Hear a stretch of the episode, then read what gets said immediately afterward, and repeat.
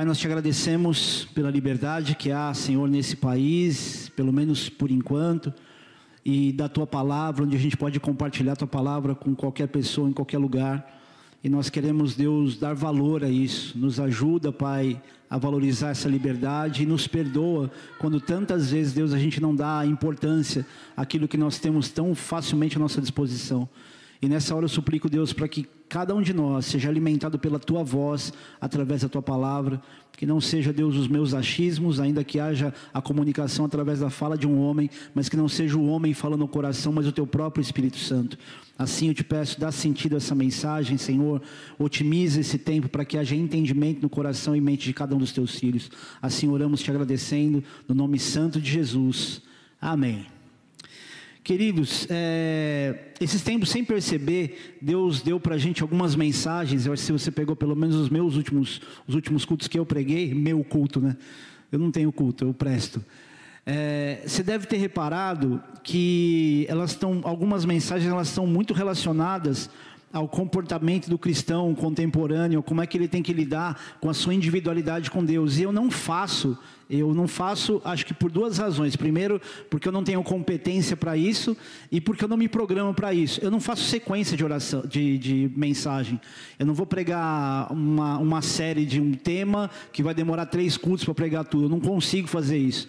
Então eu pego os temas que eu leio, daquilo que eu leio, daquilo que eu discerno mais fresco e vou e vou tentando esboçar para poder comunicar para a igreja. Mas curiosamente tem sido uma sequência de, de mensagens que falam sobre a importância de você estabelecer uma intimidade com Deus que não dependa de ninguém, de nada, de culto, ninguém, nenhuma, de nenhuma outra pessoa, mas sem excluir a necessidade que a gente tem de viver os relacionamentos com o povo de Deus para que a gente mantenha o nosso coração aquecido.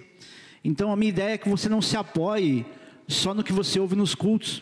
Entretanto, o que você está ouvindo no culto é o start daquilo que Deus quer fazer com você nesses próximos dias. Eu entendo o fato de Deus separar o nosso tempo de semana em semana e um dia para descansar, para que a gente tenha discernimento e atitude durante alguns dias, até que um novo alimento, uma nova direção de Deus venha, e não que se apague o que aprendeu antes. Mas enfim, é, para você também, querido, exercitar, ouvir a voz de Deus e seguir. Vocês vão lembrar dos últimos cultos sobre Jesus falando que ele é o pastor que conhece as ovelhas. Elas ouvem a voz dele e o seguem. Então, tão importante quanto você ouvir a voz de Deus aqui, é você seguir a direção que uma mensagem, que uma noite como essa está te dando. Né? Seguir a voz de Deus é praticar aquilo que você recebeu ou a ordem que você recebeu. Então, isso é o que vai dar de fato resultado a esse momento. Você não vai entrar, se alimentar da palavra aqui, se sentir bem o suficiente, então sua semana vai ser maravilhosa.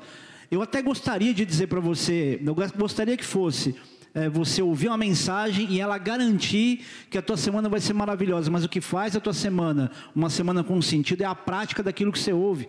A palavra de Deus diz que a diferença entre aquele que constrói a casa na rocha e na areia não é o tipo de palavra que recebe, mas a prática da palavra.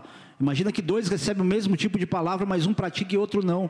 Então é a prática do que você está ouvindo aqui que vai fazer com que os seus dias difíceis sejam transformados em dias onde as dificuldades, até elas, façam sentido. Amém? E para isso eu quero começar, eu quero dar um panorama muito rápido aqui é, talvez eu leia, querido, muito pouco alguns textos aqui, tá? É, então não repare se eu passar muito tempo naquilo que parece ser uma introdução, porque já não vai ser. Eu quero usar um exemplo de um panorama de um homem de Deus chamado Daniel, que viveu obediência a Deus de uma maneira quase individual e em algumas circunstâncias quase secretas.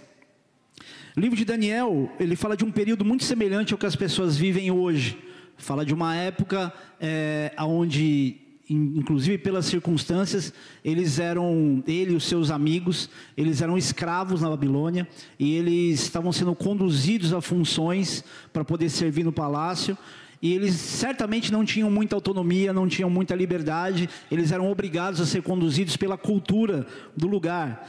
E levando em consideração que eles eram escravos, qualquer coisa que eles fizessem, é, de fato ia resultar num problema grande e, e geralmente em, em, sentenças de morte. Você olha isso no livro de Daniel diversas vezes.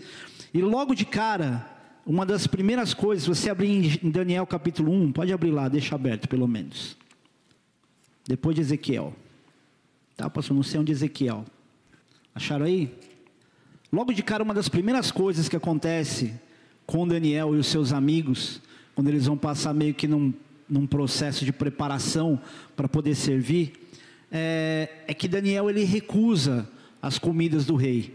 A primeira coisa que ele faz é recusar algo que, se você olhar a, meio que ao pé da letra, ele não pecaria por comer os manjares do rei, mas ele sabia, muito provavelmente, alguma coisa de nutrição, tanto que até hoje temos o jejum de Daniel. Na verdade, ele não fez uma planilha disso, tá? Mas é o que se segue, de comer legumes, de comer a comida de verdade, coisas saudáveis. E ele recusou os manjares. Eu não sei se toda vez que você lê isso, você pensa a mesma coisa que eu. Pense manjar, pensa que ele manjar, aquela mexa em cima, eu penso a mesma coisa. Mas manjares eram as delícias das comidas. Eram coisas que, muito provavelmente, talvez, é, era mais ou menos o problema que a gente tem hoje com doce e açúcar refinado. Né? Imagino eu. Só que ele abre mão disso, ele força o eunuco, a pessoa que estava cuidando deles ali, a, a, fazer essa experiência e ele termina esse período de experiência mais inteligente, mais forte do que todos os outros que estavam junto com eles. E as experiências seguintes, os capítulos seguintes mostram que o comportamento de Daniel, ele se tornava cada vez mais íntegro e muitas vezes individual dentro dessa integridade. Eu não sei se, só passando rápido por isso, você se atenta muito para isso, mas você sabe que Daniel e os seus amigos, eles tiveram seus nomes mudados para poder servir no palácio. Lembram disso? Então vamos lembrar, o nome de Daniel. Como é que eram os nomes dos amigos deles? Eu induzi vocês ao erro, tá? Mas o nome deles não era esse. Esses foram os nomes dados é, para que eles tivessem uma identificação com os deuses adorados ali. Mas é interessante, eu não estou dizendo aqui que, que seja algo que diferencie tanto Daniel dos seus amigos, mas a gente conhece a história de Daniel por Daniel. São raras as vezes que, falando de momentos onde ele viveu experiências, está lá Daniel, conhecido como a saber Beltesazar, que era o nome dele escolhido para para poder servir ali, como também uma forma de adoração a, outro de, a outros deuses, no caso dele pior ainda. Mas os nomes dos amigos de Daniel não eram inicialmente Sadraque, Mesaque e Abidnego, era Misael, Ananias e Azarias. E eu sei que você sabia, mas a gente costuma muito ouvir aquela, aquele forrozinho gospel, né? Sadraque, Mesaque, Abidnego, entraram na fornalha e não tiveram medo, né? O triangulinho, tem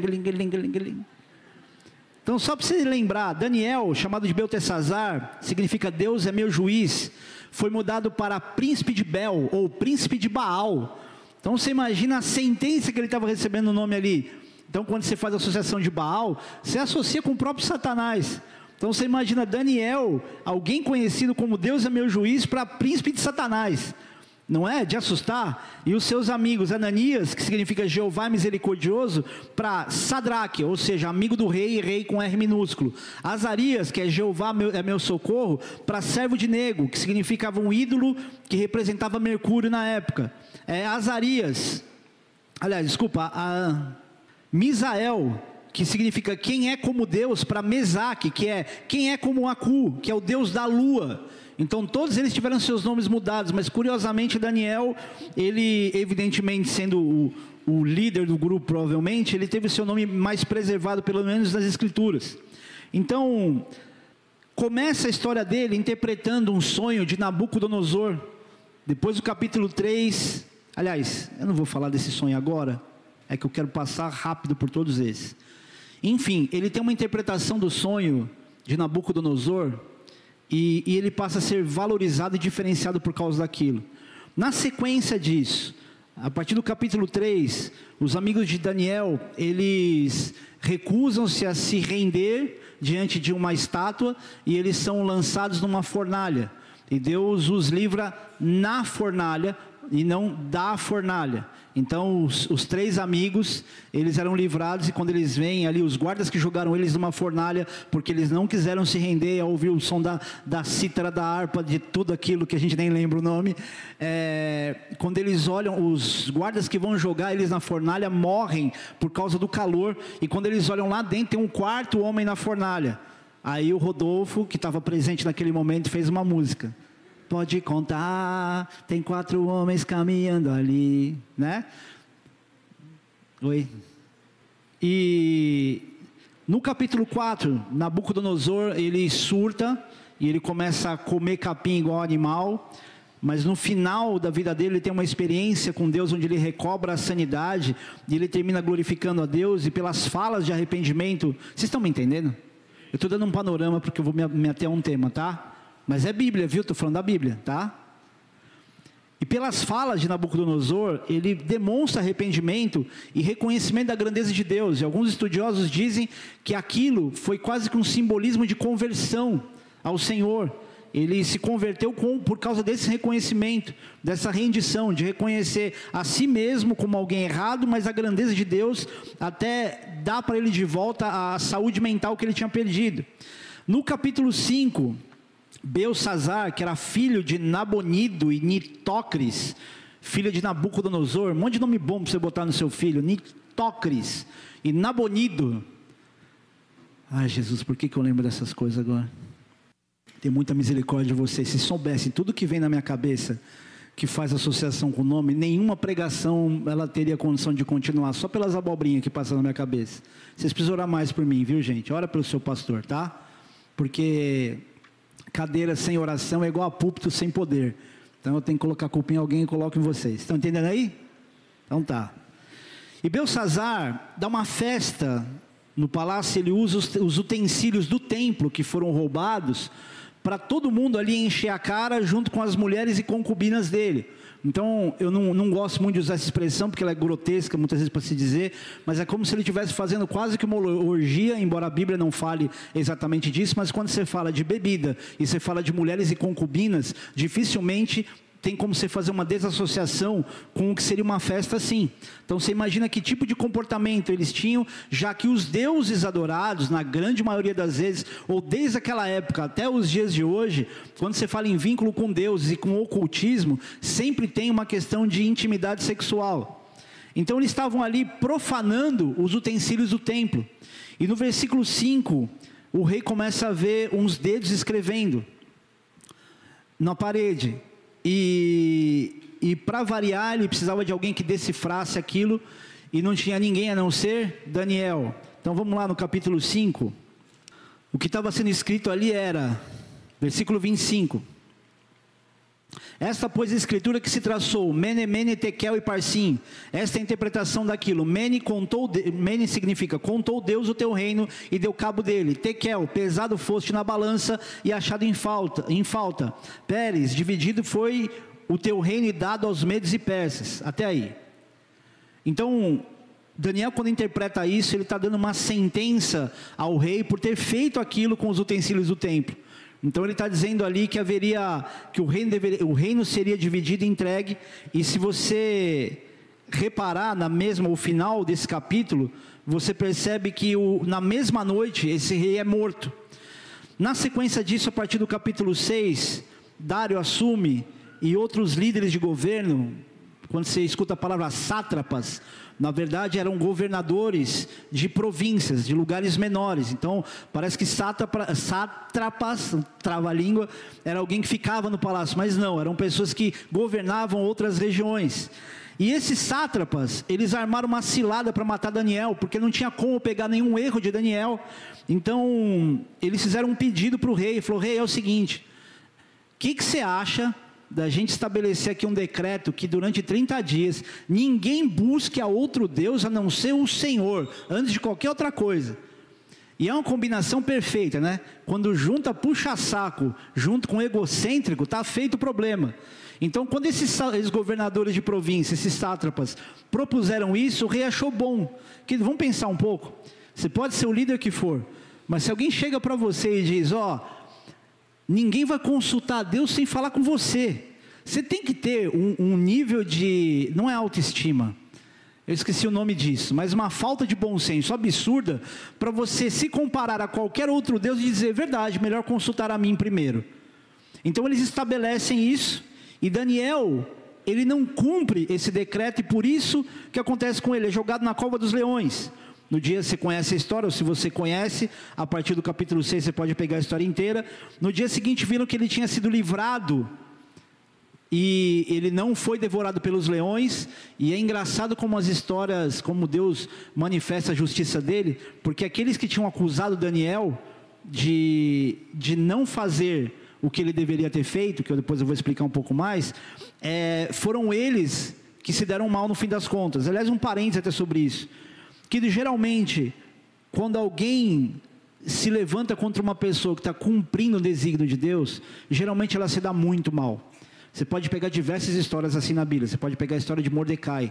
Mordecai, ele tinha por Amã uma armadilha preparada, ou seja, uma forca preparada para poder, é, para esse inimigo de Mordecai, Amã, Amã é, enforcar Mordecai. E acontece o inverso. No fim das contas, Amã é morto pela própria forca que ele preparou para outra pessoa. Enfim, e a história de Daniel segue nos capítulos seguintes, ela fala dos sonhos e das visões que ele teve depois ele ser estabelecido como um dos governadores mais importantes da Babilônia. Mas se eu pudesse te dar uma receita das vitórias desse profeta, eu diria para você pouquíssimas coisas, mas a primeira delas seria renúncias. A primeira maneira de Deus exaltar Daniel foi através daquilo que ele renunciou em relação à alimentação dele, né? Porque foi através dessa primeira renúncia que ele teve condição de interpretar o sonho de Nabucodonosor. Então, Daniel capítulo 1, versículo 16 diz: com isto, o cozinheiro-chefe tirou deles as finas iguarias e o vinho que deviam beber e lhes dava legumes. Ora, a esses quatro jovens Deus deu o conhecimento e a inteligência em toda a cultura e sabedoria, mas a Daniel deu inteligência de todas as visões e sonhos. A palavra inteligência no hebraico é berrim, que significa discernir. Então não é que Deus deu inteligência, Deus deu a ele discernimento.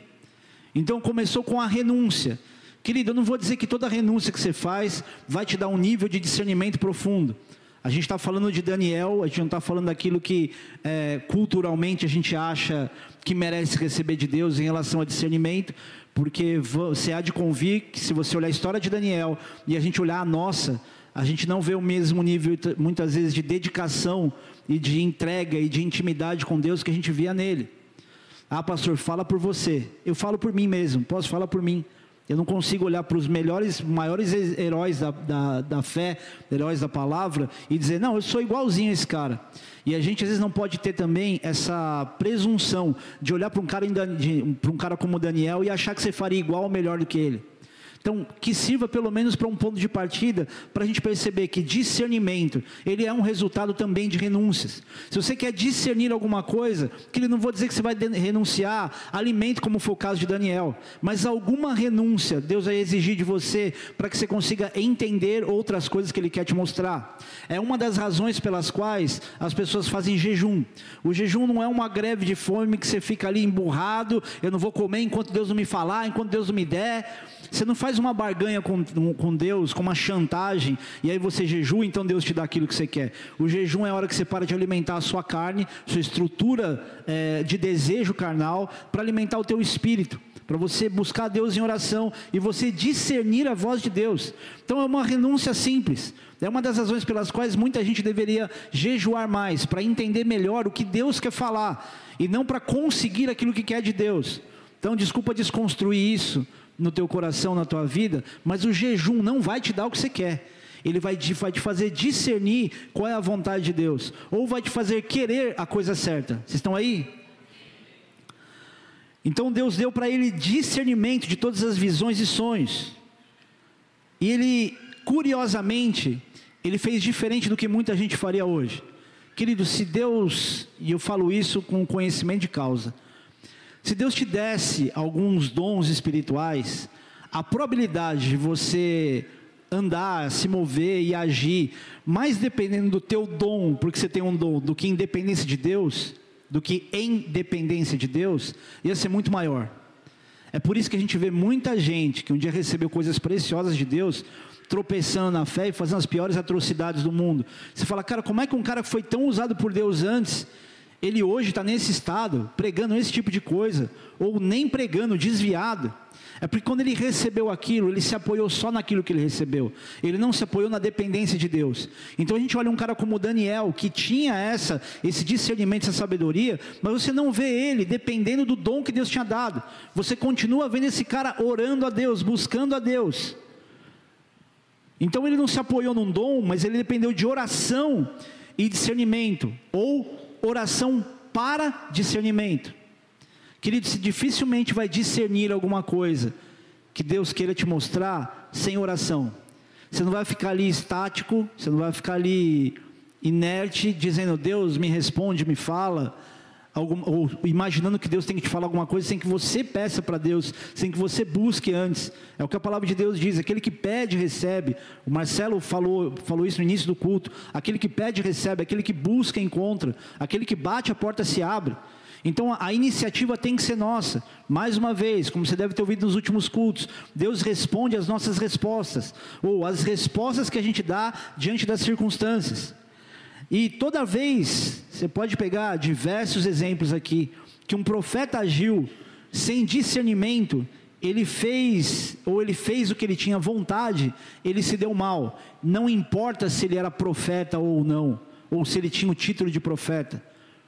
Mesmo que você tenha, querido, um título mais respeitado entre as pessoas, se você não depender do Espírito Santo para te dar discernimento, e você se estribar, como a Bíblia diz, se apoiar no teu próprio entendimento, existe uma probabilidade muito grande de você se dar mal. Ah, pastor, mas eu já tenho experiência. Esse é um outro grande problema. A gente se apoia na experiência. Eu escutei uma frase uma vez, eu, eu não concordo totalmente com ela, mas, ela, mas o sentido dela faz. tem a.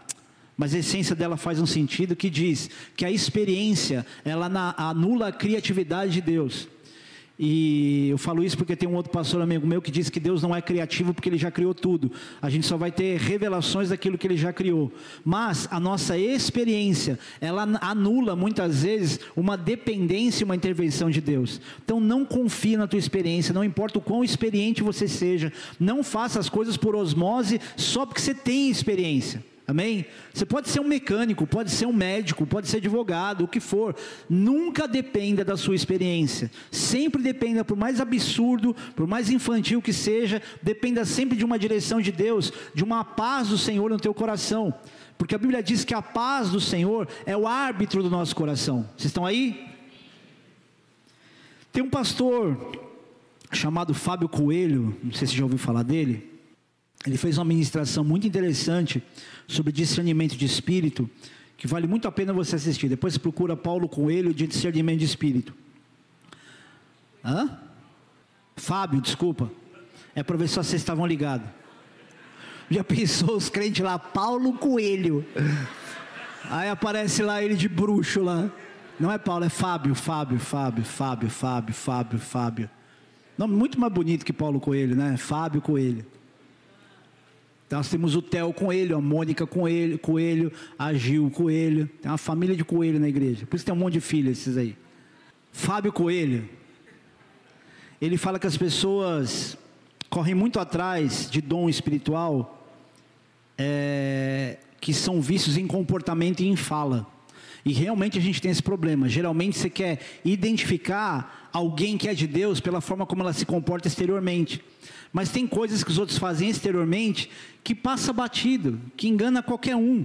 Por isso que nos dias de hoje o povo se dá tão mal, porque basta que alguém tenha eloquência, que tenha essa essa, não vou nem dizer impostação de voz simplesmente, mas tem essa é uma autoconfiança. Sabe quando a pessoa fala com muita segurança? Muitas vezes as pessoas são enganadas porque a pessoa transmite muita segurança na forma de falar, e às vezes a pessoa não passa de um grande manipulador. Está cheio de profeta, falso profeta. Não gosto de dizer isso porque não tem esse, essa régua de medir tão justa. Mas está cheio de falso profeta enganando o povo de Deus. Porque ele se comporta aparentemente como um bom profeta. Porque ele fala dessa maneira. Porque ele fala coisas espirituais. E ele fala coisas previsivelmente espirituais. São aquelas profecias onde tudo é abstrato. Ela serve para tudo. Você vai falar assim: ó, gente, eu, eu tenho um certo temor de dizer isso, porque eu sei que parece deboche eu falar. Mas isso existe, eu não posso, por respeitar os que fazem, falam disso sendo uma verdade, é, deixar as pessoas serem conduzidas por essa forma de comunicação é, só porque eu respeito. Porque entre o meu respeito e o meu amor, eu fico com o meu amor e eu, eu desrespeito mesmo. Mas quando você escuta alguém limitando-se a falar, eu vejo uma caneta, eu vejo alguma coisa, tudo muito prático, que nunca exige um comportamento de mudança de quem ouve, Toma cuidado com isso. Ah, porque Deus te deu isso, Deus te deu aquilo, mas que nunca existe de você um posicionamento. Toma cuidado com isso, porque é por isso que muita gente é enganado. Eu estou vendo tal coisa, que nem um exemplo que acho que não sei se foi ele mesmo que falou, de alguém que chega e fala assim: ó, toma aí, ó, recebe. E a pessoa, opa, tá aqui, guardei. Você sabe o que é? Você dizer, recebo e guardei? Ou então pessoas, ah, Jesus, é que é difícil explicar isso. Ou então pessoas que às vezes por orar em línguas ou falar em línguas, e por essa confiança, elas comportam de uma forma onde ela começa uma frase em português e termina em línguas e todo mundo achando o máximo. Vocês já devem ter visto um meme de um vídeo, sei lá, de um pastor, um pregador, sei lá o que, que ele era, falando alguma coisa, porque nessa noite Deus vai te dar um. Eu não vou nem ousar falar para não desprezar o que é o dom de língua de verdade. E ele completa todos os finais que elucidariam a frase com uma palavra em línguas. E todo mundo achando aquilo o máximo, mas não há entendimento, não há discernimento para as pessoas, para a igreja.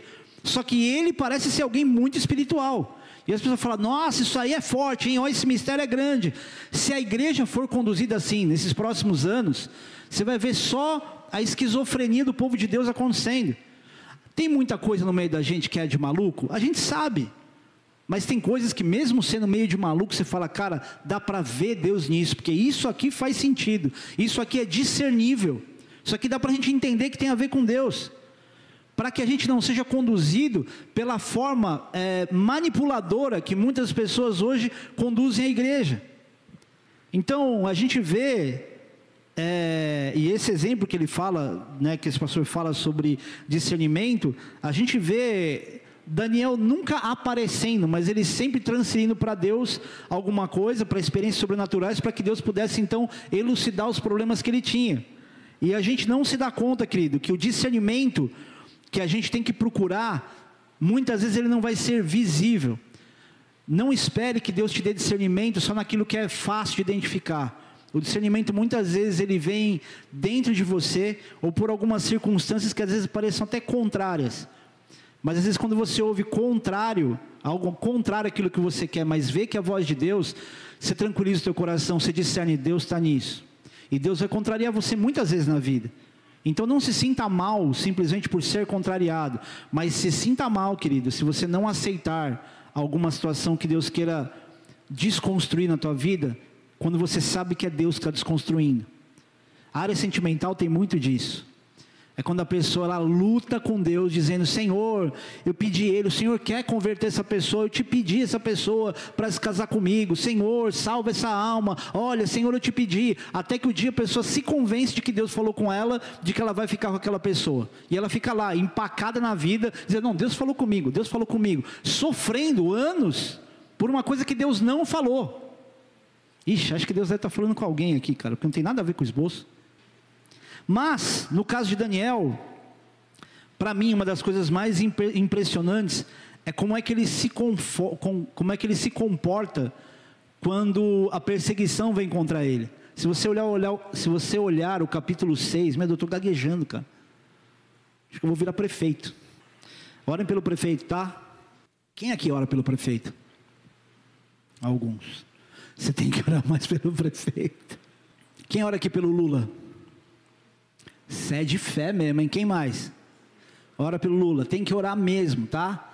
A gente tem um monte de discordâncias de um monte de coisa. Cara, mas ora por ele, ora pelos governantes. Você pode não orar pelo sentimento de amor, mas ora pelo bom senso. Ora. Ai, Jesus. Vamos voltar a palavra, vai. Você vai orar por muita gente que você não gosta.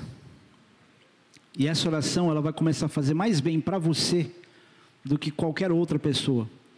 Porque quando você faz o que você tem que fazer, você faz por discernimento e não por vontade. E esse é o nosso problema. A gente só quer encontrar discernimento naquilo que a gente gosta. E você vai encontrar discernimento em coisas que você não gosta. Amém? Então, faça o que tem que ser feito. Essa é a maior prova de discernimento que você pode ter. Fazer só o que você tem vontade não te exige nada. Você não tem força nenhuma para discernir nada. Amém? Amém. Graças a Deus. Que Deus tenha misericórdia de vocês, queridos. Vocês merecem coisa melhor. Capítulo 6. Quando Daniel descobre que ele estava proibido de buscar a Deus, e a gente já falou disso, mas eu quero passear por esse ponto. ele, ele passa a ter um comportamento ainda mais enfático. Vamos ler versículo 4 do capítulo 6, diz assim: então os presidentes e os sátrapas procuravam ocasião para acusar Daniel a respeito do reino, mas não puderam achá-la nem culpa alguma, porque ele era fiel e não se achava nele nenhum erro nem culpa. Disseram, pois, esses homens: Nunca acharemos ocasião alguma para acusar a este Daniel, se não, se não a procurarmos contra ele na lei do seu Deus. Olha que interessante, a gente não vai achar nada contra ele, a não ser que a gente procure algo na lei do, na lei do Deus dele. Versículo 6: Então esses presidentes e sátrapas foram juntos ao, juntos ao rei e lhe disseram: Ó oh, rei Dário, vive eternamente.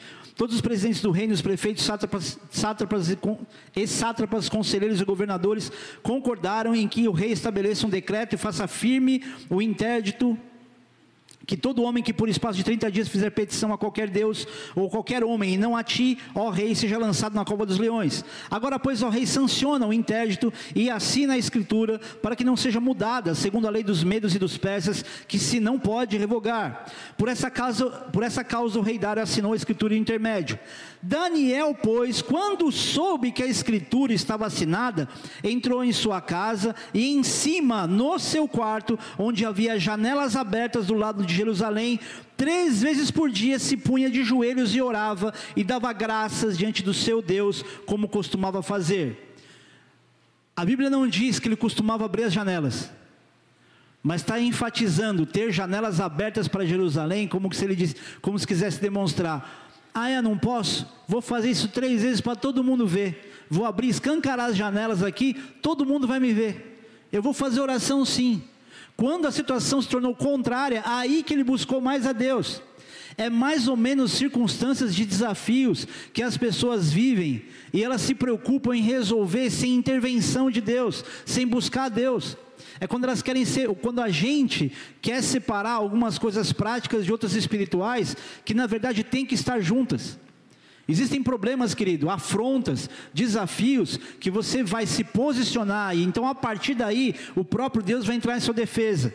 Tem coisas que você vai ter que deixar todo mundo ver, deixar todo mundo ver e não fazer todo mundo ver. É uma diferença, tá? Porque se você pensar em deixar ou fazer os outros verem, você vai perceber que existe gente que faz coisas espirituais para que os outros vejam. Tem muita gente que quer dar uma de super espiritual para mostrar que é espiritual. Então o ponto não é o que você vai mostrar para os outros. O caso de Daniel era diferente. Falou assim: ah, vocês vão me proibir de buscar Deus? Então pode ver, porque eu não vou nem fazer escondido o que eu costumo fazer, como a Bíblia diz, como ele costumava fazer. Vocês vão ver o que eu já faço. Eu não vou consultar ninguém. E aí, em virtude disso, pegam Daniel, jogam na cova dos leões, e os anjos foram lá e fecharam a boca dos leões. Deus socorreu Daniel na cova dos leões. Na, mais uma vez, na cova dos leões. Deus não deu um livramento. Gente, isso é um clichê tão grande, mas é uma verdade tão profunda que a gente tinha que se apropriar disso. Deus não livrou ele de um mal que você fala, Jesus, se eu cair aqui, já era. Ele foi jogado na cova dos leões. Ele estava a uma linha muito tênue de morrer. E qual foi essa linha tênue? A rendição dele, não tinha o que fazer. Jogaram ele na cova e o Senhor mandou anjos que fecharam as bocas do leão. Por que, que você acha que os anjos fecharam a boca do leão? Porque ele tinha a marca da promessa? Porque ele era frequentador da bola de neve da época? Tem gente que acha, querida, que vai ter livramento de Deus porque pertence a um povo. Deus não vai, por, até por uma questão de justiça, livrar você de um monte de coisa que talvez você tenha que passar. Talvez aquilo que pareça para você já a sentença escancarada, seja só a maneira de Deus mostrar que Ele é capaz de fazer muito além daquilo que você acha que seria a tua saída. Às vezes Deus vai deixar alguns problemas graves acontecerem com você. Você vai ser acometido de algumas doenças. Você vai passar por situações drásticas para você, para ser incontestável o fato de que Deus foi lá e resolveu o que nenhum homem resolveria. Você vai ter um diagnóstico de um câncer. Você vai ter um problema grande financeiro que você fala, eu não tenho como pagar isso aqui. Isso aqui foi injustiça, foi roubado, seja lá o que for. E aí, quando Deus entrar, não tem como nenhum homem tomar glória para Ele, não tem como a, expertise do homem dizer: Não, eu fiz isso, eu me tratei e resolvi, eu fiz tal coisa, consegui pagar as dívidas e me resolvi. É para que Deus seja glorificado. Para que não haja nenhuma outra glória dada a ninguém, a não ser ao próprio Deus. Então vai acontecer de te jogarem numa cova de leões. E aí, no limite das circunstâncias, o Senhor foi lá e livrou esse homem, mas não é porque ele era alguém que pertencia a um grupo, porque se você olhar a história de Daniel, ele vivia mais ou menos como a gente vive de segunda a sexta, sozinho, sem amigo para compartilhar, vivendo lutas que só a gente e Deus conhece. Para mim, o principal, uma das razões pelas quais ele foi livrado, era porque ele era constante naquilo que ele fazia. Esse é um outro problema que a gente tem. A gente ora um dia e não ora mais. A gente perdoa um dia e não perdoa mais. A gente se esforça um dia e não se esforça mais. É tudo, tudo baseado em uma vez. Às vezes, quando vai uma segunda ou terceira vez, meu irmão já levanta a mão para o céu. Para a gente dizer que alguém é perseverante em algo, querido, só para deixar claro, Há uma diferença gigantesca entre perseverança e teimosia. Tem gente que é teimoso, está querendo alguma coisa ali e acha que está sendo perseverante, e não é. Deus está dizendo: Eu não quero isso de você. Por isso é tão importante ter discernimento. Para você não ficar imaginando, não, é uma luta, é uma guerra, é só eu perseverar. Não, Senhor, estou aqui de joelho, estou pagando preço, com a boca no pote, sem comer um mês. E Deus está dizendo: você não está entendendo, eu não vou abrir essa porta, eu não quero ver você lá. E você está achando que é só uma questão de batalhar. E Deus está te dando discernimento para você fazer outra coisa que Ele quer que você faça. Quer ver? Eu vou jogar para vocês. Quantos de vocês insistiram em fazer coisas que não estavam acontecendo e você achava que era uma questão de perseverança e a situação não deu certo de jeito nenhum até que você entendeu que o que Deus queria de você era outra coisa? Levante sua mão. Ufa, não estou sozinho. E sabe qual é a novidade? Isso acontece até hoje.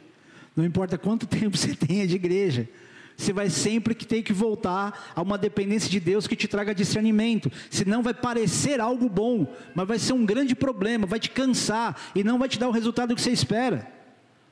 E outro ponto importante em relação à, à razão pela qual Daniel era livrado nessas circunstâncias, é porque a força que ele tinha na individualidade, e no momento reservado, secreto dele com Deus, era o diferencial dele para qualquer outra pessoa da época. Eu acho que hoje, querido, uma das coisas mais difíceis que eu tenho acompanhado ao longo do tempo era a gente que era muito firme e quando a pessoa se desvincula do corpo, até se ela tiver um motivo legítimo para isso, eu costumo ver essas pessoas geralmente esfriando na fé num nível que você fala, cara, isso aqui não combina com o que essa pessoa fez a vida inteira. E não é porque ela fez, porque ela é obrigada a fazer, com aquilo que fazia parte dela, com quem ela era. E aí você vê a pessoa num outro extremo, que dá tristeza de ver quanta gente hoje apostatando da fé e dizendo que ainda é de Deus, mas se comportando como se Deus não existisse, vivendo tudo aquilo que culturalmente o mundo prega e o mundo oferece. Essa tem sido uma das nossas fraquezas. Quando a gente está sozinho, e anda de acordo mais com a cultura do mundo do que para estabelecer uma cultura do reino de Deus. Só que à medida que você amadurece, você percebe que os teus desejos, eles não vão te levar aos resultados que você quer, mais do que a obediência e o serviço. Vou tentar sintetizar isso aqui. A palavra de Deus tem diversos textos que falam sobre o início, a iniciativa que você tem em buscar Deus, se agradar nele e ele satisfazer os desejos do teu coração. A você fazer aquilo que você quer fazer na tua juventude, mas saber que no final disso Deus vai te pedir a conta. E diversas circunstâncias e outras histórias que provam o reflexo da bondade de Deus naquilo que é a nossa resposta a uma direção de Deus. Deixa eu tentar sintetizar melhor. Serviço que vocês já devem ter ouvido muito nos últimos cultos também, ou meses atrás, que eu preguei muito sobre isso. O serviço vai te levar às suas realizações.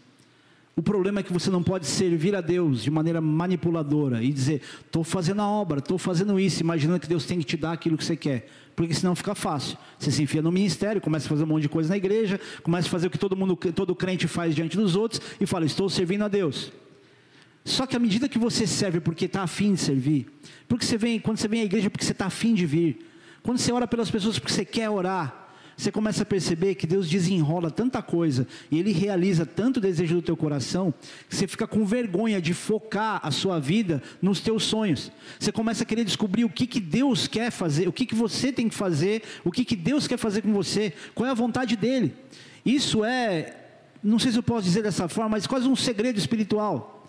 Você quer que Deus, querido, te abençoe em todas as coisas que você botar a mão? Não coloca o teu foco na tua prosperidade, na tua alegria, nos teus desejos. Busca discernir qual é a vontade de Deus. Pastor, mas qual a referência que você tem para isso? Vamos lembrar de um cara chamado Jesus? Vou piorar.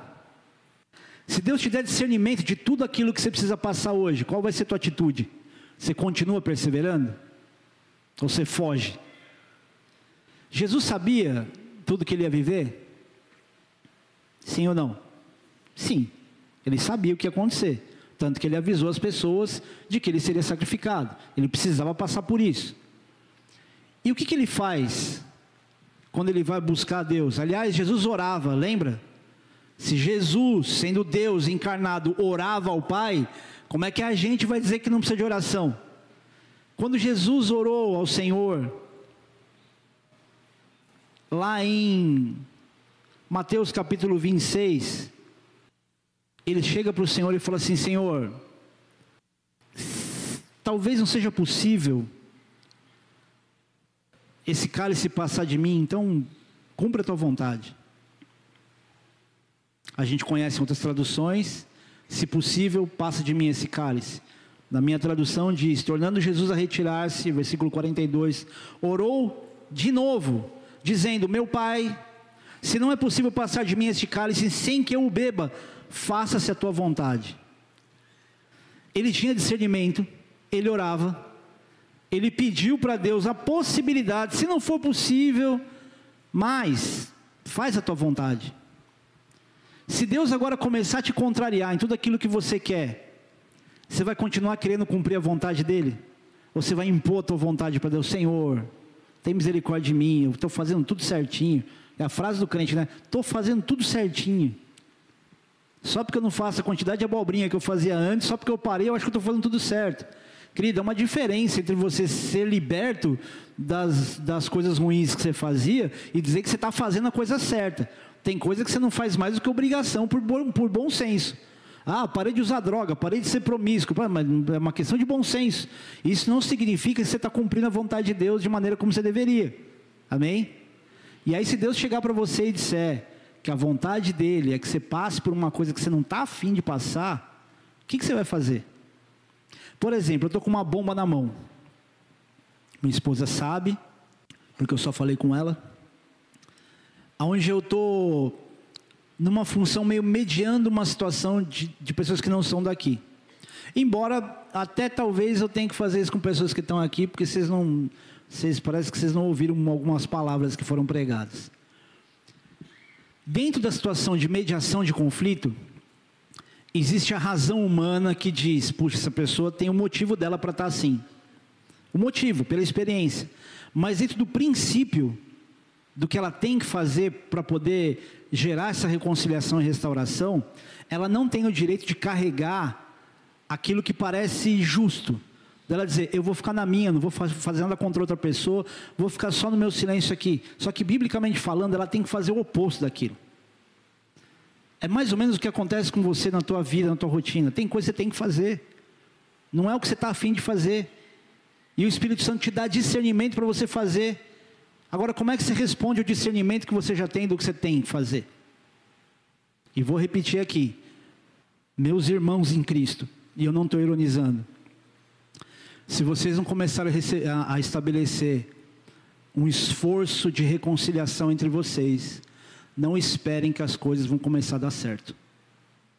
Se vocês não entenderem que vocês têm obrigação de se restaurar, restaurar relacionamentos e vínculos com as pessoas que frequentam uma igreja, não imagine que você vai conseguir estabelecer paz com quem nem frequenta uma igreja e não tem os mesmos princípios que vocês. Ah, pastor, mas tal pessoa fez isso, é porque você não viu. E desde quando o evangelho é baseado na razão do homem? Desde quando a gente pode se apoiar em dizer, isso foi injusto comigo e por causa disso eu tenho o direito de fazer tal coisa? Já ouviu falar na palavra graça? ela está sobre você. Então, já que você recebeu essa graça, dê essa graça. Perdoa igual o Senhor te perdoou e para de achar razão ou de, de tentar descobrir quem é culpado. Para mim, uma das maiores belezas do Evangelho é não descobrir quem é culpado. É não precisar dizer a culpa é sua ou a culpa é sua. Cara, não importa quem é a culpa, vamos ficar bem? E se você ainda, depois de eu ter pregado, feito reuniões, até agora não amadureceu, ao ponto de se retratar com as pessoas e pedir perdão, desculpa, querido, não tem oração de pastor. Pastor não é o semideus, o vice-querubim, que ignora, atropela princípios, ora por você e tudo dá certo. Esquece. Pode orar o que for. Se você não cumprir princípios entre você e Deus, não espere que externamente uma terceira pessoa te abençoe nas suas escolhas. Infelizmente, a gente está vivendo uma fase ainda onde as pessoas acham que a oração do pastor é que resolve tudo. A oração do pastor só funciona para entender melhor o que você está falando com Deus. Ela não é uma chave que força uma porta que Deus trancou. Vocês estão aí? Vai se resolver com o que você tem que se resolver. Inclusive nesta igreja, não dá mais para continuar assim. A gente trabalha igual uns camelos para que haja unidade, para que haja misericórdia, para que haja perdão. A gente perdoa, a gente pede perdão e a gente olha o povo quebrando a cabeça e fala, mas como? E ouviram tantas vezes até agora está empacado assim? Eu não queria investir tempo nisso. Mas são vocês, meus irmãos de convivência. São vocês, minha comunidade de fé. E eu tenho que dizer para você: não fique imaginando que tua vida vai se resolver sem a humildade de estabelecer relacionamentos. E pior, reestabelecer relacionamentos que, que existiam antes. É ridículo o nível de hipocrisia que a gente, como crente, vive e acha normal se apoiar naquilo que o outro fez ou deixou de fazer. Quem é você para poder agora não correr aos pés de alguém e dizer, cara, não importa se você está errado ou não, me perdoa pelo amor de Deus, porque eu não posso ver essa hipocrisia diante do Senhor. Eu nunca serei um Daniel. Eu não consigo imaginar Daniel tretadinho com os outros. Jogando a chupeta fora, tirando a fralda, pisando em cima, tipo, não faço mais. Mas eu vejo um monte de crente fazendo isso. Desce desse pedestal aí. Você pode ser quem você for. Você pode ter filhos e ser uma pessoa que já de muita idade, tem experiência de vida. Não importa. Faça por bom senso. Amém? No caso de Daniel, se esse cara não orasse e buscasse a Deus para ter as revelações que ele tinha, ele já teria morrido no primeiro desafio de interpretar o sonho do rei. E, e detalhe, não era só interpretar o sonho. Você pega o primeiro capítulo, você está falando de descobrir qual é o sonho. Você imagina alguém que chega para você e fala assim: O que que eu sonhei? Aí você pergunta: O que que você comeu? Dependendo se foi feijoada, eu já sei que o sonho vai ser pesado. O cara discerniu, mas antes, ele descobriu. Isso aqui não é menos do que Deus quer fazer com você. Ah, pastor, você está exagerando. Não é exagero. Sabe onde está o segredo de você viver experiências sobrenaturais num nível como Daniel, de descobrir o sonho de alguém e interpretar? É que Daniel não vivia mais para ele. Ele estava na condição de servo. Pastor Claudinei que está aqui, dá um tchau para a galera, pastor Claudinei. Pastora Cláudia, dá um tchau também, porque a base de oração, de, de intercessão é ela. Quantas vezes você viveu experiências lá fora, nos países, que você já visitou e tem ido assistir pastores e igrejas lá, que você fala, cara, isso aqui acho que nunca aconteceria no Brasil. Várias vezes. Você vê milagres lá fora que parece que não acontece aqui. Falou, não é possível, parece que o brasileiro adora um outro Deus. A gente não vive esse nível de entrega. Mas por quê? Porque tem tanto atrativo para a gente nesse país, é tudo tão confortável, que depender de Deus não é a primeira opção. Agora, quando você vai para um lugar onde depender de Deus é a única opção, o sobrenatural vem. O nosso problema é que a gente não entendeu que a gente tem opção de depender primeiramente de Deus, mas a gente quer depender primeiro da nossa expertise, primeiro da nossa habilidade, primeiro da nossa justiça, primeiro do homem do que de Deus. Enquanto nós, e eu me incluo nisso muitas vezes, não nos apoiarmos numa dependência exclusiva de Deus, qualquer outra coisa que venha não resolve, não ajuda em nada. A gente está muito esquenta-banco. E eu falo isso, querido, infelizmente com conhecimento de causa. Porque eu vejo o comportamento das pessoas na igreja e vejo os problemas que as pessoas enfrentam fora. Eu falo, cara, acho que não se converteu ainda, não é possível. E eu não estou falando de nível de perfeição, de nunca errar, de nunca pecar. É de coisas básicas, de coisa muito princípio de fé, de início, de coisa de novo convertido. Então, Daniel, tudo que esse homem fez ao longo do tempo, ele fez com oração. E essa busca de oração em si, ela não se resume apenas em falar, mas em experimentar. Querido, desculpa te dizer, mas você que quer viver experiências sobrenaturais, você tem que ter na tua mente uma regra: não existe sobrenatural sem oração. Qualquer sobrenatural sem oração que desvincule Deus esse sobrenatural, a glória nunca vai ser de Deus. Ela vai ser ou do homem ou do próprio Satanás muitas vezes. Porque sobrenatural sem oração, até gente do ocultismo faz.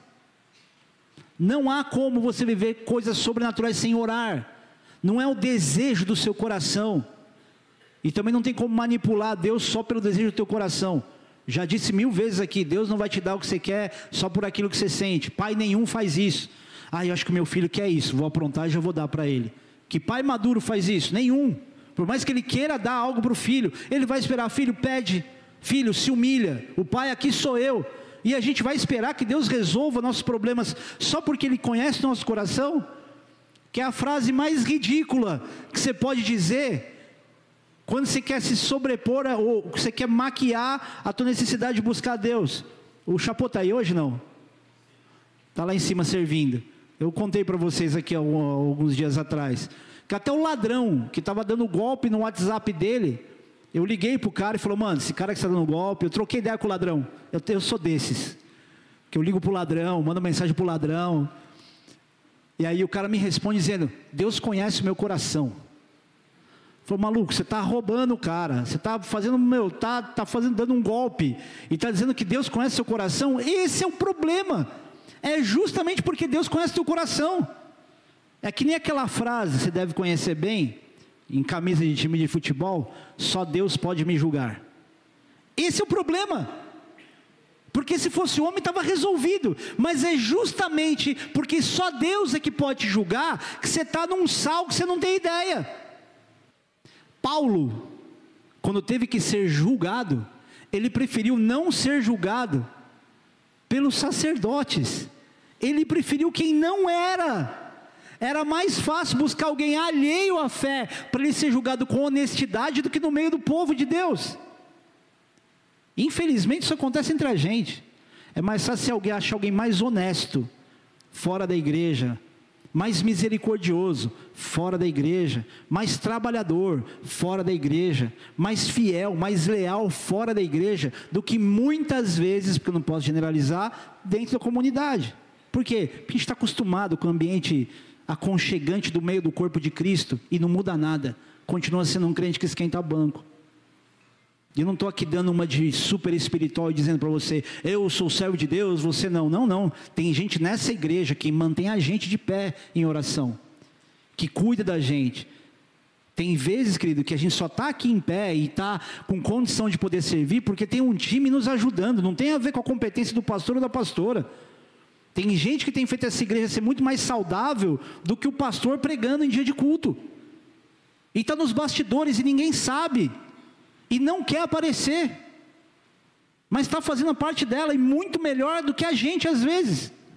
Vamos lembrar o que aconteceu com Jesus no capítulo 9 de Lucas, capítulo 9, versículo 28.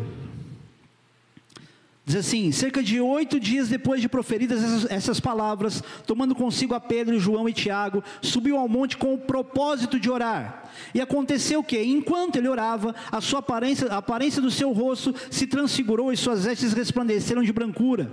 Eis que dois varões falavam com ele, Moisés e Elias, os quais apareceram em glória e falavam da sua partida que ele estava para cumprir em Jerusalém. Pedro e seus companheiros achavam-se premidos de sono, mas, conservando-se acordados, viram a, sua glória e os dois varões que com ele estavam. Ao se retirarem esses de Jesus, disse-lhe Pedro: Mestre, bom estarmos aqui. Então façamos três tendas: uma será tua, outra de Moisés e outra de Elias, não sabendo, porém, o que dizia. Enquanto assim falava, veio uma nuvem e os envolveu e encheram-se de medo ao entrarem na nuvem. E dela veio uma voz dizendo: Este é o meu filho, o meu eleito, a ele ouvi. Depois daquela voz, achou-se Jesus sozinho. Eles calaram-se e naqueles dias a ninguém contaram coisa alguma do que tinha visto. Vamos pensar aqui? A experiência da transfiguração. O que, que Jesus foi fazer? Ele foi, vamos ali que eu vou ser transfigurado? Não. Ele foi com o propósito de orar. Versículo 29, e aconteceu que, enquanto ele orava, a sua aparência, a aparência do seu rosto se transfigurou e suas vestes resplandeceram de brancura. Enquanto ele orava. Lembra de um tal de Jó? Jó que foi escorraçado pelos amigos ao, longo da vida de sofrimento, da parte do sofrimento da vida dele. A vida de Jó mudou, a sorte dele mudou enquanto ele orava pelos seus amigos. Se a gente entendesse o quanto esse enquanto ora é poderoso, você ia criar vários enquantos na sua vida. Fala, peraí, que eu vou orar agora, porque enquanto eu oro, alguma coisa vai acontecer. Agora, por que você não consegue ter fé para que alguma coisa aconteça? Porque as nossas orações, elas estão limitadas a pedir as bênçãos, elas não estabelecem relacionamento. Não ora para pedir, e não tem problema que você peça, ele é teu pai. Ele se agrada em ouvir a voz do filho pedindo alguma coisa. Que pai que não gosta de olhar o filhinho ou a filhinha, pai, me dá um picolé, me dá não sei o quê, me dá isso, me dá aquilo. Não tem problema, Deus não se importa com isso. Não entre nesse orgulho de adulto de dizer, não, eu não peço nada para Deus, só agradeço. Nossa, como você é super absoluto, hein? Eu peço e peço muito. Mas quando a gente entende que enquanto você ora por estabelecer relacionamento com o Pai, as coisas começam a acontecer, você começa a buscar oportunidade para fazer da tua vida uma vida de oração. Agora, por que, que é difícil para muita gente fazer uma, da vida uma vida de oração? Porque ela entrou num modo espiritualmente religioso de se comunicar com Deus. Ela fala de uma maneira muito onde para ela fazer uma oração tem que parar o mundo porque ela vai, ela vai entrar ali no secreto com Deus. Ela acende um incenso, ela faz um monte de coisa. Ai, Jesus amado. Tinha um cara lá em Brasília que ele tirava selfie dele enquanto ele orava. Se você tem esse costume e tem foto sua assim no seu Instagram, arranca. Não tem mico maior do que você tirar uma foto sua enquanto você ora, porque ou você ora ou você tira selfie. Quem aqui eu já mostrei essas fotos? Continua assim, melhor não mostrar. Mas se você vier no fim do culto, pode ser que eu te mostre. Tem muito crente tentando mostrar o quão espiritual é e criando um cenário de uma necessidade de comportamento religioso para fazer coisas que Deus nunca te exigiu. Ah, mas ora em qualquer lugar. Não é só orar em qualquer lugar, é um tipo de atenção que se dá ao teu momento de oração. Não tem problema orar no carro. Não tem problema você fazer qualquer outra coisa na tua rotina de vida, mas é a forma desrespeitosa com que a gente fala, de, fala com o Senhor. Não é falar, ah, ele é meu brother, meu irmão, ele pode ser teu melhor amigo, por lealdade, por aquilo que ele faz, mas isso não nos dá o direito de tratar Deus com um nível de informalidade, tipo, dá soquinho aqui, porque esse tipo de comportamento, ele é muito parecido com o desprezo pela santidade de Deus. Ao passo que não dá para ir para outro extremo e imaginar que Deus é um pai intocável, onde você tem medo de falar com Deus. Porque só você pensar em alguém que você ama muito e respeita muito ao mesmo tempo. Se você tiver esse pensamento, tua linha de comunicação com Deus vai começar a ser equalizada melhor mas ela não pode se limitar a um dia, a um horário, a um momento, mas a uma vida de oração. E sabe qual é o mais fácil que a gente tem? É que com quem você vai falar mora dentro de você. Jesus, querido, sendo Deus, teve essa experiência de transfiguração.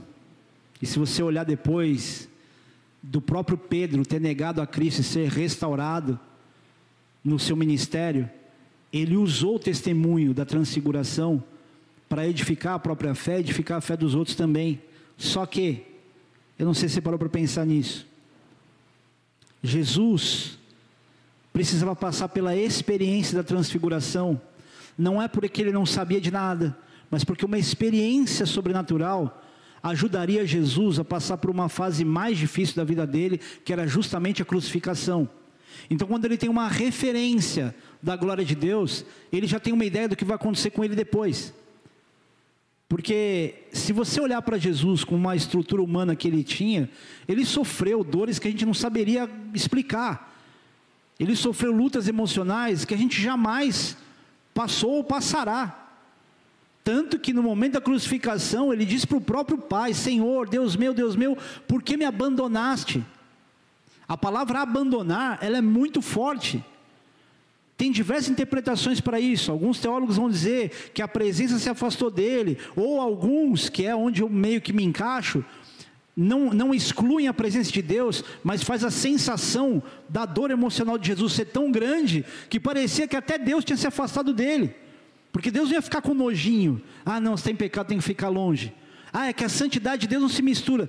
Deus continuava ali. O que, que Deus fez para ficar mais distante? Você consegue entender isso? Se a glória de Deus enche a terra, como é que você pode imaginar que Deus ficou distante de Jesus? Se Deus não fica distante da gente como pecador, é a gente que se distancia dele. É a nossa sensação de solidão, de vazio. Não é exclusão de Deus. Tem uma música do Rodolfo que diz assim: Pode me ouvir de longe e vem bem perto para falar. Deus não está excluindo a gente. É a gente que na nossa rotina está carregando tanta pedra, tanta coisa, que a sensação que a gente tem é que Deus está longe. Mas geralmente está carregando muita pedra porque você faz muita coisa, mas ora muito pouco. Ou porque você não enfrenta o que você deveria enfrentar por posicionamento de fé. Quando eu falo disso, querido, eu estou falando muito mais de você não ter vergonha de assumir a tua fé diante dos outros. Porque tem muito crente dançando conforme as músicas nos dias de hoje mas esperando que Deus faça coisas sobrenaturais na vida dele. Vocês já ouviram a palavra de Deus diz que a fé vem pelo ouvir. E ouvir a palavra de Deus. Se você não é aquele que reproduz a palavra de Deus, dificilmente você vai ouvir ela mais do que você poderia, porque a tua boca e o teu ouvido são os que estão mais próximos.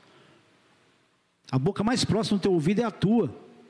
Se você não fala, não profere, você não anda, você não caminha, como é que você quer ter experiência onde você olha para isso e fala assim: Deus entrou aqui, Deus resolveu o problema? Ah, pastor, mas eu sou muito miserável. Posso te falar uma coisa? Tamo junto. Porque não tem um nesse lugar que pode bater no peito e dizer: Eu oro e Deus responde. Deus não é nosso servo, nós é que somos servos. A gente suplica e Deus responde por misericórdia ou pelo propósito. E não é nem porque por misericórdia Deus tem que responder tudo do jeito que você quer. Porque a parte boa é você saber continuar andando, caminhando, marchando, perseverando, quando Deus não te dá, não te responde aquilo que você pergunta. Porque fé não é quando você ora e Deus te dá. É quando você ora, você entende o princípio, o discernimento de tudo, Deus não te dá, mas você continua crendo. Você prova muito mais fé quando você não recebe alguma coisa do que alguma atitude que você tenha que te dar alguma coisa. Você agrada muito mais a Deus quando você continua, apesar de Deus não ter te dado aquilo que você espera, do que usufruir do que Deus está te dando simplesmente, do que você orou e Deus te deu. Conseguiu me entender, não? Vocês são maravilhosos, cara. Quando você for embora daqui hoje, a minha oração para o Espírito Santo que nos assiste nesse momento é: Senhor, faz cada um dos que estão aqui de boca fechada para o Senhor e abrindo a boca para todo mundo, serem homens e mulheres de oração mesmo que ninguém saiba que ele é crente, pela forma dele andar, falar ou se vestir, que ele não tenha dúvida que ele pertence ao Senhor. E que ninguém busque resolver os seus problemas e nem mesmo projetar os seus sonhos sem que haja oração. Eu dei um panorama muito básico sobre Daniel. Falei algo muito pouco sobre o próprio Jesus, que era Deus e era um homem de oração. Se Jesus via necessidade na oração, como é que a gente hoje não desperta para sermos intercessores, inclusive uns dos outros? Quem foi a última pessoa que você sugeriu fazer uma oração por ela? Ah, pastor, mas eu não tenho amigo, eu não tenho ninguém. Ora pelo caixa do mercado, ora pelo frentista, ora pelo morador de rua. Vai orar, vai orar, vai orar. Deus não está te dando um formato engessado, que você tem que orar igual o pastor ora, e orar igual oram na igreja. Esquece orar na igreja. Extrai a verdade do teu coração. Fala, pai, eu tenho tanta coisa para te falar, não sei por onde começar. Eu tenho uma dislexia, que eu começo uma coisa, termino com outra, começo falando com o Senhor, estou distraído com alguma coisa.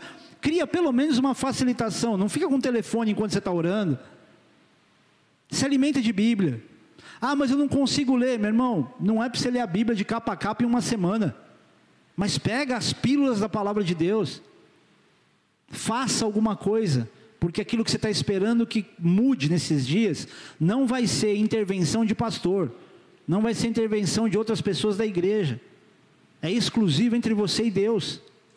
Não se acomode nem no dom que Deus te deu. Ah, porque eu tenho dom profético, eu tenho dom disso, o teu dom. Sem coisas simples e básicas não significa absolutamente nada.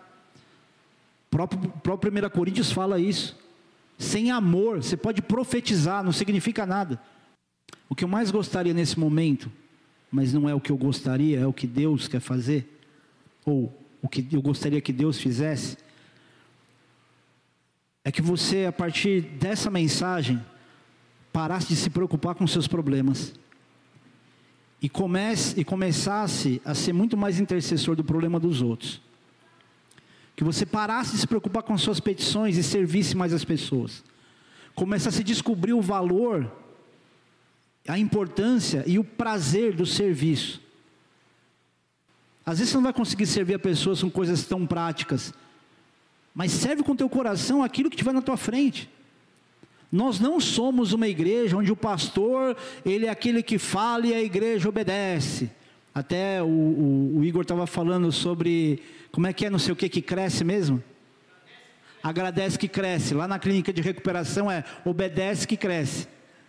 Deus quer que você viva os desejos do teu coração, Ele quer te surpreender e Ele vai fazer melhor do que você. Pode acreditar, você não sabe sonhar muito bem como você acha que você sabe. E tem gente falando assim, pastor, não precisa nem me dizer nada, eu já sei que eu não sei sonhar. Eu já morri pelos meus sonhos aos meus vinte e poucos anos de idade. É o que a neurolinguística parece que diz, né? Que o ser humano ele morre aos 23 anos porque ele para de sonhar. Mas está cheio de pessoas aqui que ainda sabem sonhar um pouco, o problema é que os seus sonhos, eles estão muito mais vinculados a uma realização pessoal, onde Deus não tem espaço para poder entrar. Tudo que você quer, você quer para quê? Por que, que Deus te daria tudo que você quer? Por que, que Deus te daria o trabalho que você quer, a pessoa que você quer, tudo que você quer? Você quer para quê? E eu não estou querendo ser super servo de Deus e dizer, você tem que querer tudo isso para poder servir as pessoas. Meu irmão, não tem problema você dizer que é só para você usufruir, Deus não vai ficar bravo com você por causa disso. O problema é que quando ao longo da vida tudo que você quer só tem a ver com você, como é que você quer uma intervenção de Deus na tua vida se tudo que você quer é só para você? Posso te falar uma coisa, segredinho, viver para si mesmo não tem graça ter experiências com Deus, que elas não ramifiquem, não frutifiquem, não se multipliquem, não cheguem aos outros, não tem graça. Eu estava escutando uma live hoje de um amigo nosso, falando da diferença entre herança e legado. Herança é aquilo que você recebe quando alguém morre, vende alguém para alguém depois. Legado é o que você planta no coração de alguém enquanto você está vivo. E a gente fica aí esperando um monte de herança. Ah, porque o dia que meu pai morrer, porque não, porque hoje já dão herança em vida. Para de ser medíocre e ficar esperando que a tua mãe ou teu pai te dê herança de alguma coisa que foi conquistado. Para, para, para. Começa a injetar legado nas pessoas. Começa a colocar para as pessoas aquilo que você recebeu de graça de Deus. Começa a receber o sobrenatural de Deus, entregando o sobrenatural de Deus. Teve um homem chamado o apóstolo Géser estava gripado uma vez, chegou na igreja mal, não conseguia ficar de pé. Ele falou assim: Ah, já sei, vou pedir para o irmão Fulano pregar hoje. Ele chega no irmão, o irmão, antes que ele abrisse a boca, falou: Poxa, ora por mim aqui, que eu estou com uma gripe. Aí ele falou: Poxa, eu ia pedir para você pregar no meu lugar, porque eu também estou com a gripe. Ele orou por ele, foram os dois curados ao mesmo tempo.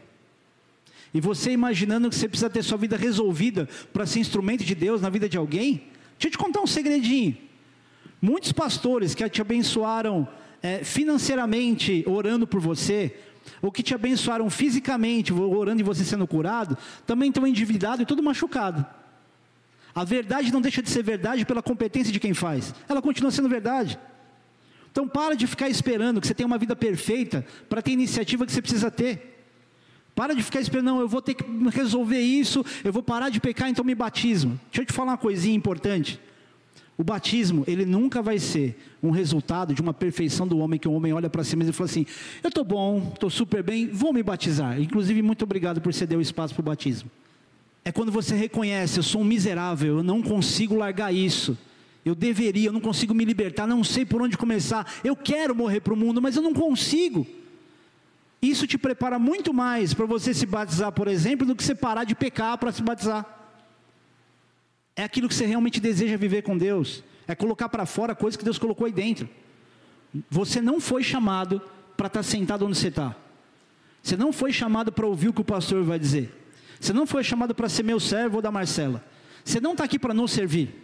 Todos nós juntos aqui estamos para servir. A cidade ou quem Deus colocar por perto. Vou, desculpa, pastor. Deus não te deu experiência de vida ao longo do tempo para nunca te usar. Esse pastor, esse casal de pastores, vocês nunca veem ele pregando aqui. Ele tem um monte de agenda, um monte de coisa, eu respeito, mas quando ele não tem agenda, ele não vem me avisar, ó oh, pastor, estou aí, se quiser que eu pregue, nunca se ofereceu a pregar, nunca, nunca. Assim, oh, eu te ajudo aí, nunca, ele está sentado aqui. E posso te falar uma coisa? Tem muito mais bagagem ministerial por tudo aquilo que ele viveu e vive até hoje do que eu. Eu olho para aquilo que Deus tem feito através da vida dele, eu tenho vergonha. Eu falo, cara, que nem o vídeo que você me mandou do que aconteceu com aquela igreja. Eu tenho vergonha. A gente consegue ver esse momento, eu acho que você consegue sentir a verdade do que eu estou falando. Eu tenho vergonha desse prédio. Eu tenho vergonha da gente. Tenho vergonha das minhas roupas. Porque não é uma vírgula do que o povo de Deus está passando em outros lugares, países perseguidos. E a gente está aqui achando que a gente está sofrendo muito, né? Ah, minha vida está tão sofrida, pastor. Ah, porque eu estou solteiro, porque eu estou solteira. Não, porque eu estou endividado. Ah, porque eu não tenho isso. Ah, eu não tenho casa própria. Ah, não sei o que lá. Oh, oh, que mentalidade medíocre é essa? Onde é que Satanás entrou aí no meio para mudar os seus valores e princípios e fazer você acreditar que ser próspero é ter aquilo que todo mundo tem? Você é muito próspero. E eu não estou aqui enfatizando uma prosperidade para te motivar. Não, não. Eu estou aguçando o teu discernimento. Você é próspero. Só o fato de você estar tá com saúde, sentado aqui, prova isso. Lembra dos dias que você estava morrendo. Eu há dois meses atrás estava morrendo. Eu não conseguia ir para uma consulta médica no banco do passageiro que eu estava desfalecendo. A, a irmã Paula me socorreu esse dia. Botou de mochilinha assim, vamos lá, pastor, vamos para o hospital. Não tem super-homem aqui. A diferença, talvez, entre mim e você é que eu descobri um prazer por ver de perto o que Deus está fazendo, que eu falo, Deus, deixa eu ver, porque se eu não vier, alguém vai vir. Não tem a ver, querido, com alguém que você enxerga algo maravilhoso de Deus e você fala, puxa, eu quero ser igual àquela pessoa. Tem a ver com o fato daquilo que exclusivamente Deus quer fazer em você e com você através de você. Não é para você parecer com ninguém. Querido, eu amo o meu pastor. Eu admiro ele demais. Há alguns dias eu tive com ele, conversando e tudo. Eu, falei, eu acho que eu falei para Marcela, meu, que cara sensacional. E eu conheço ele com os defeitos como nenhum de vocês conhece. Eu olho, tenho uma admiração, mas eu não quero ser igual a ele. E sinceramente, não queira ser igual a mim. Você pode enxergar um monte de coisa boa, não queira desprezar e dispensar o que de original Deus colocou em você. Existe sobrenatural através do original que está em você. Não queira se parecer com ninguém, orar como as pessoas oram, é entre você e Deus, mas eu te peço, meu irmão, minha irmã, amadurece. Amadurece porque é só na maturidade que você vai ter as experiências realmente que vão te fazer ter a sensação de que você está fincado com os pés na rocha que é Jesus. Porque senão qualquer probleminha da igreja, qualquer defeito que você veja em mim ou na Marcela, acabou a tua vida de igreja. Tem gente que não quer pisar em igreja nunca mais, porque olhou tanto para os pastores que esqueceu de olhar para Cristo. Aqui tem muita gente machucada. Gente, a mensagem já terminou. Eu queria terminar já, porque eu sei que eu tenho falado muito.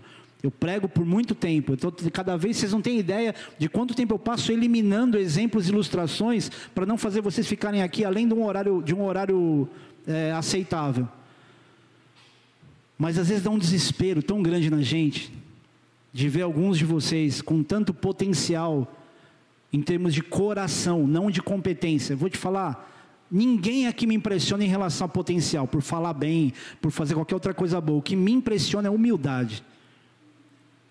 Mas, não, por favor, também, não subestime a inteligência e imaginar que você está se fazendo de humilde, falar, ah, pastor ver que eu sou humilde. Lá em Brasília, a gente teve uma experiência com uma pessoa que ela descobriu que eu achava o máximo gente que limpava banheiro. todo começo de culto ela estava lá de galocha com o rodo na mão. Nossa, já vai começar o culto? Não subestima a minha inteligência. A gente está de igual para igual aqui. Eu estou te dando uma dica que não tem a ver comigo. Não queira me impressionar, não perca seu tempo tentando impressionar o pastor. Não faz isso. É a coisa mais triste que você vai fazer por você, porque você vai tentar impressionar o pastor, ele não vai se sentir impressionado, você vai perceber que não teve valor nenhum que você fez e você vai achar que foi desprezado. Posso usar mais um exemplo? Não deixa, vai. Obrigado. Tinha um cara que tinha se convertido lá em Brasília, o primeiro ano dele, esse cara, nossa, voou na Bíblia. Aprendeu muita coisa, não sei o quê. Um dia, numa determinada circunstância, ele começou a me dar conselhos sobre como eu deveria conduzir a igreja. Eu falei assim, cara, não leva mal, mas conselheiro, quem escolhe é a gente. Não é você que tem que me dizer que você é meu conselheiro. Sou eu que vou dizer, eu vejo maturidade nesse, nesse ou nesse, vou perguntar para esse, esse, esse. Você tem um ano e pouco de convertido, você quer dizer como é que eu tenho que conduzir a igreja? Para. Ficou indignado. Eu tento fazer tudo por você. Tudo que eu estudo, tudo que eu passo para as pessoas, é para ver se você pelo menos reconhece. Falou, cara, você não aprendeu nada então. Você está fazendo isso por minha causa e não pela sua causa e, por causa de Jesus. É por isso que você está assim frustrado. E por isso que muita gente fica frustrada com o pastor, porque muito que está fazendo é para que o pastor veja. Eu não sou dono da igreja, não. Eu sou, aliás, mais servo de vocês do que vocês podem ser de qualquer outra pessoa. A gente não está aqui para ir, não é falsa humildade, não, tá? É uma questão de bom senso. Que Deus me ajude a chegar no fim da minha caminhada cristã, crente pelo menos que eu só entre no céu. Se vai ter galardão ou não vai, só quero entrar. Mas eu não posso abrir mão da minha responsabilidade em exortar pessoas por causa de uma política de bom relacionamento que não vai construir nada em você. Tá cheio de pastor aqui, tá cheio de profeta, tá cheio de intercessor, cheio do poder de Deus. E está imaginando que está tudo preso aqui, que está tudo preso aqui, vocês não estão entendendo. Existem coisas sobrenaturais que Deus vai fazer através das suas mãos, que não vai fazer através das minhas. Porque existe algo no teu coração que é muito mais genuíno do que um sentimento que você quer que o pastor tenha por alguém que você pede para ele orar. Por exemplo, pastor, ora por fulano aqui que está acontecendo tal coisa. Cara, eu oro, faz parte de mim, gosto de orar, gosto de orar e com a expectativa de ver o que Deus vai fazer. Agora, não queira dizer para mim que o teu sentimento é menor do que o meu. Teu sentimento é muito maior do que o meu. Então usa a tua fé e o teu sentimento para ver esse sobrenatural acontecendo. Ai, mas se o pastor conversar, se pastor conversar. Ai, Jesus. Tem muito casal que está tendo problema e está imaginando que aconselhamento é mais importante do que decisão. Não fique imaginando que um tempo comigo com a Marcela vai te abrir o horizonte. Ah, agora a gente enxergou. A gente não costuma dizer nada que você já não saiba. A gente se sente redundante, não é, pastores? A gente se sente redundante. Você fala coisa e fala, isso aqui é óbvio, todo mundo sabe. Mas aí você refresca a memória e parece que a pessoa ouviu pela primeira vez na vida. Mas já está aí. E é mais rápido você marcar um aconselhamento com o Espírito Santo do que com a gente. E eu não estou falando isso porque eu não gosto de falar, não, gente. Vocês estão vendo o quanto eu gosto de falar, o quanto eu gosto de conversar. É para o bem de vocês. Não concentrem o sobrenatural de Deus aos pastores. Nós não somos donos do mover do Espírito Santo. Isso entristece muito mais a Deus do que qualquer outra coisa. Quando você terceiriza coisas que Deus quer falar com você. É a mesma coisa de você sendo um pai ou sendo uma mãe, ter um filho que só dá valor para o tio. Não, porque olha o que o meu tio me deu de conselho. Ele falou assim: Ô, cabeção, o que, que eu estou te falando a vida inteira? Aí você olhou para o tio, achou que o tio. É porque não é o tio que tira seus carrapatos. Homens e mulheres de Deus que estão hoje na bola de neve de Mogi das Cruzes. Vocês não foram chamados para ter uma vida medíocre. E a palavra medíocre é mediano. Deus te chamou para ter uma vida sobrenatural. O nosso problema é que queremos viver sobrenaturalidades exclusivamente para o nosso próprio benefício, para Deus te dar aquilo que você quer. Meu irmão, se você começar a entender o sobrenatural, para que a glória de Deus seja vista nas outras pessoas ou através de você que seja, tudo que você quer, naturalmente Deus vai te dando. Só que o que Deus não quer é que o seu coração esteja nessa casa, nesse carro, nesse relacionamento, nesse corpo e nada, nenhum problema em relação a isso. Tem uma pessoa que eu acompanho nas redes sociais, uma pessoa de Deus, muito conhecimento bíblico, mas num nível de narcisismo triste de ver. Todos os vídeos que eu vejo dessa pessoa, ela tem as mesmas expressões corporais. E só não vou fazer aqui para que caso algum dia essa pessoa apareça aqui, você não identifique isso. A pessoa ela tem os mesmos comportamentos. Ela mexe a mão e coloca a mão no mesmo lugar. Ela olha no mesmo ângulo. Você fala, não é possível. É mais ou menos como o crente que acha que tem que orar desse jeito, falar desse jeito. Existe algo peculiar, original em você, mas não deixa a vaidade roubar isso. Não deixa a preocupação em fazer os outros olharem para você e falar: Uau, que pessoa. Não deixa isso roubar o teu coração. Porque a palavra de Deus diz que o homem é provado pelos louvores que recebe. Então, cuidado até com os elogios que você recebe. Feche os teus olhos por um instante. E diz assim: Espírito Santo, eu não quero ser mais essa pessoa que eu tenho sido. Porque eu sei que o Senhor também não quer. Eu não quero ser um frequentador de igreja. Eu quero ser alguém que experimenta o sobrenatural. Diz para o Senhor tudo aquilo que é uma verdade no teu coração e que o pastor não pode orar no seu lugar. Fala para o Senhor, inclusive, Senhor, me perdoa, eu sou vaidoso. Senhor, me perdoa, eu sou orgulhosa. Mas eu não quero viver mais baseado no meu direito de ser orgulhoso. Eu não quero mais me distrair com a minha vaidade. Eu não quero viver também o desespero de reclamar sempre porque parece que está faltando alguma coisa. Eu quero reconhecer aquilo que o Senhor já tem me dado. Oh Espírito Santo. Não há nada, Deus, que eu possa fazer. Se o Senhor não encontrar espaço no coração aberto hoje para ouvir a tua voz nessa noite. Eu oro nessa hora, Deus, por bombardeios de casamentos, por homens e mulheres que têm tido um impedimento na comunicação. E eu oro isso, Pai, junto com a igreja, porque as portas do inferno não prevalecem contra a igreja de Jesus. Não é o poder da minha oração, Deus, eu uso a concordância dos meus irmãos para que essa oração, Pai, ela possa influenciar com autoridade.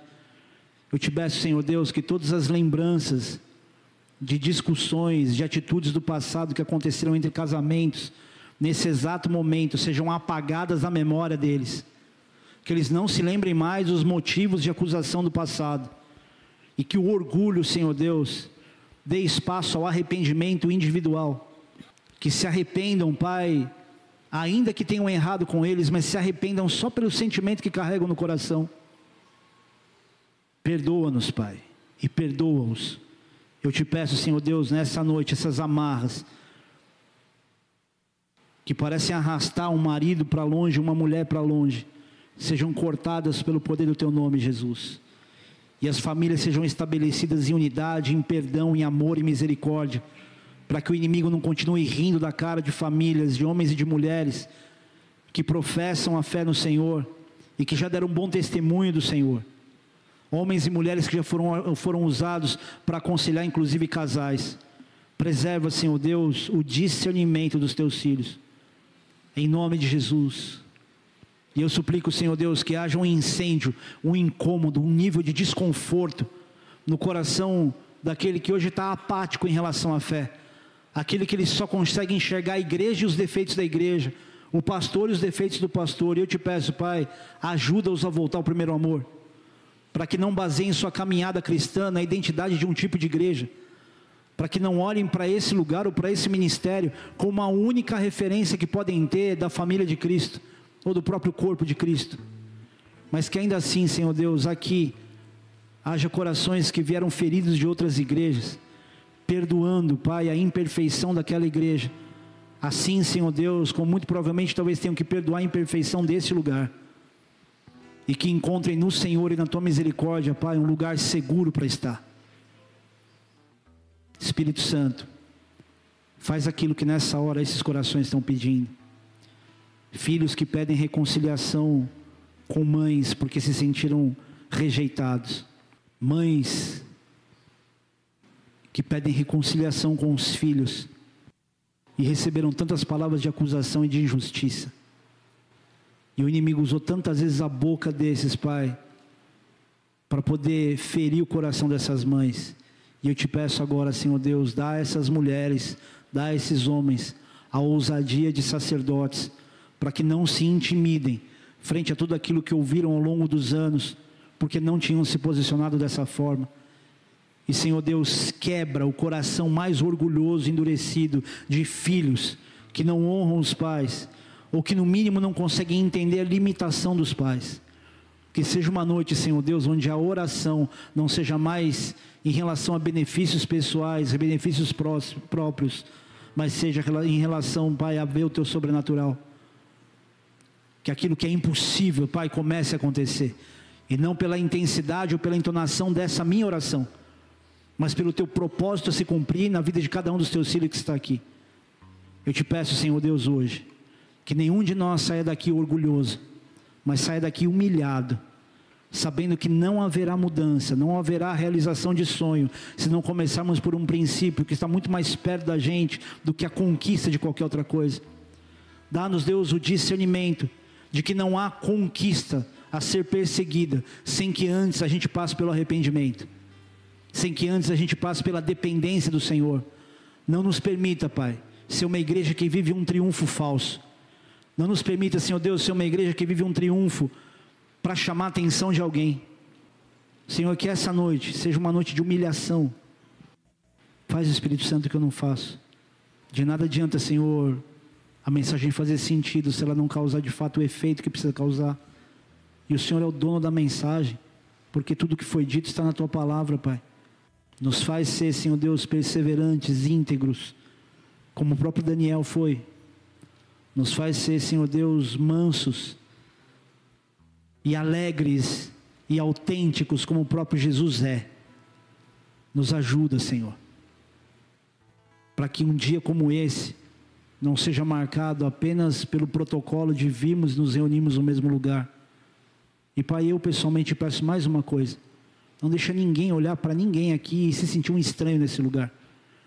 Nós sabemos, Deus, que não somos e jamais seremos uma igreja perfeita mas eu suplico a Ti, Espírito Santo, que o coração mais solitário nesse lugar não olhe para as pessoas que estão aqui e se sinta excluído ou sozinho, mas olhe para cada um que está aqui e veja, Senhor Deus, nas outras pessoas a necessidade de exercitar o seu próprio amor e misericórdia pelo, pelo outro. Em nome de Jesus, Pai. Em nome de Jesus. Eu quero fazer uma oração agora para você que talvez tenha vindo aqui hoje e não confessou com seus lábios, nem com seu coração, que você sabe que você é um pecador e precisa do perdão de Jesus.